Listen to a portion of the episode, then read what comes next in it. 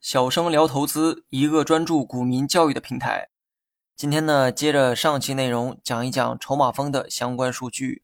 首先呢，请大家打开文稿中的图片，图一箭头所指的那个位置写着百分之九十筹码以及百分之七十筹码，这个呢是你可以自行选择的一个参数。图片中默认的是百分之九十筹码，那这是什么意思呢？咱们啊举个例子，某只股的筹码分布非常广。在一元到十元之间都有筹码的分布，但是大部分筹码主要分布在中间区域，靠近两头的位置，筹码呢非常的稀少，甚至可以忽略不计。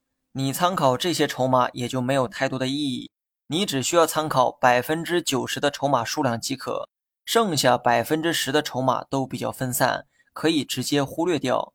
当你选择百分之九十筹码的时候。系统就会帮你过滤掉剩余的筹码。那么同样道理哈，百分之七十筹码会将过滤的范围变得更大。系统认为你只需要参考百分之七十的筹码数量，剩下的百分之三十都是边角料，没有必要去参考它。所谓的百分之九十和百分之七十是可以选择的一个筹码范畴，习惯用哪一个就选择哪一个，他们之间并没有什么正确答案。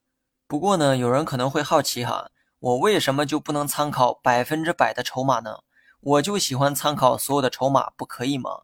为什么非得帮我过滤掉百分之十或百分之三十呢？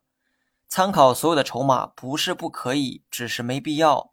问自己一个问题哈：你参考筹码的目的是为了什么？我来说答案：你是为了观察多数人的选择，想知道多数人买在什么价位。那么这里呢有一个关键词叫做多数人。那么在生活中，你也明白一个道理：当你面对一百个人的时候，你也会得到一百种答案。你没必要参考这一百种答案，而是筛选出多数人选择的那个答案。参考多数人的答案是最明智的。至于你要参考百分之九十的人的选择，还是参考百分之七十的人的选择，其实呢都可以哈。二者并没有一个正确的答案。然后呢，我们继续看图片。